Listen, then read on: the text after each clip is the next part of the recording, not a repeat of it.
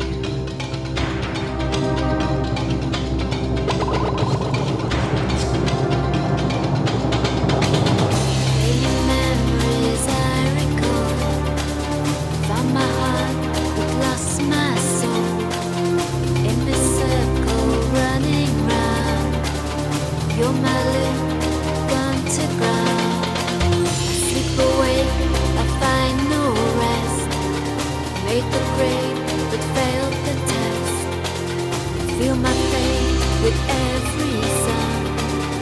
Look at it.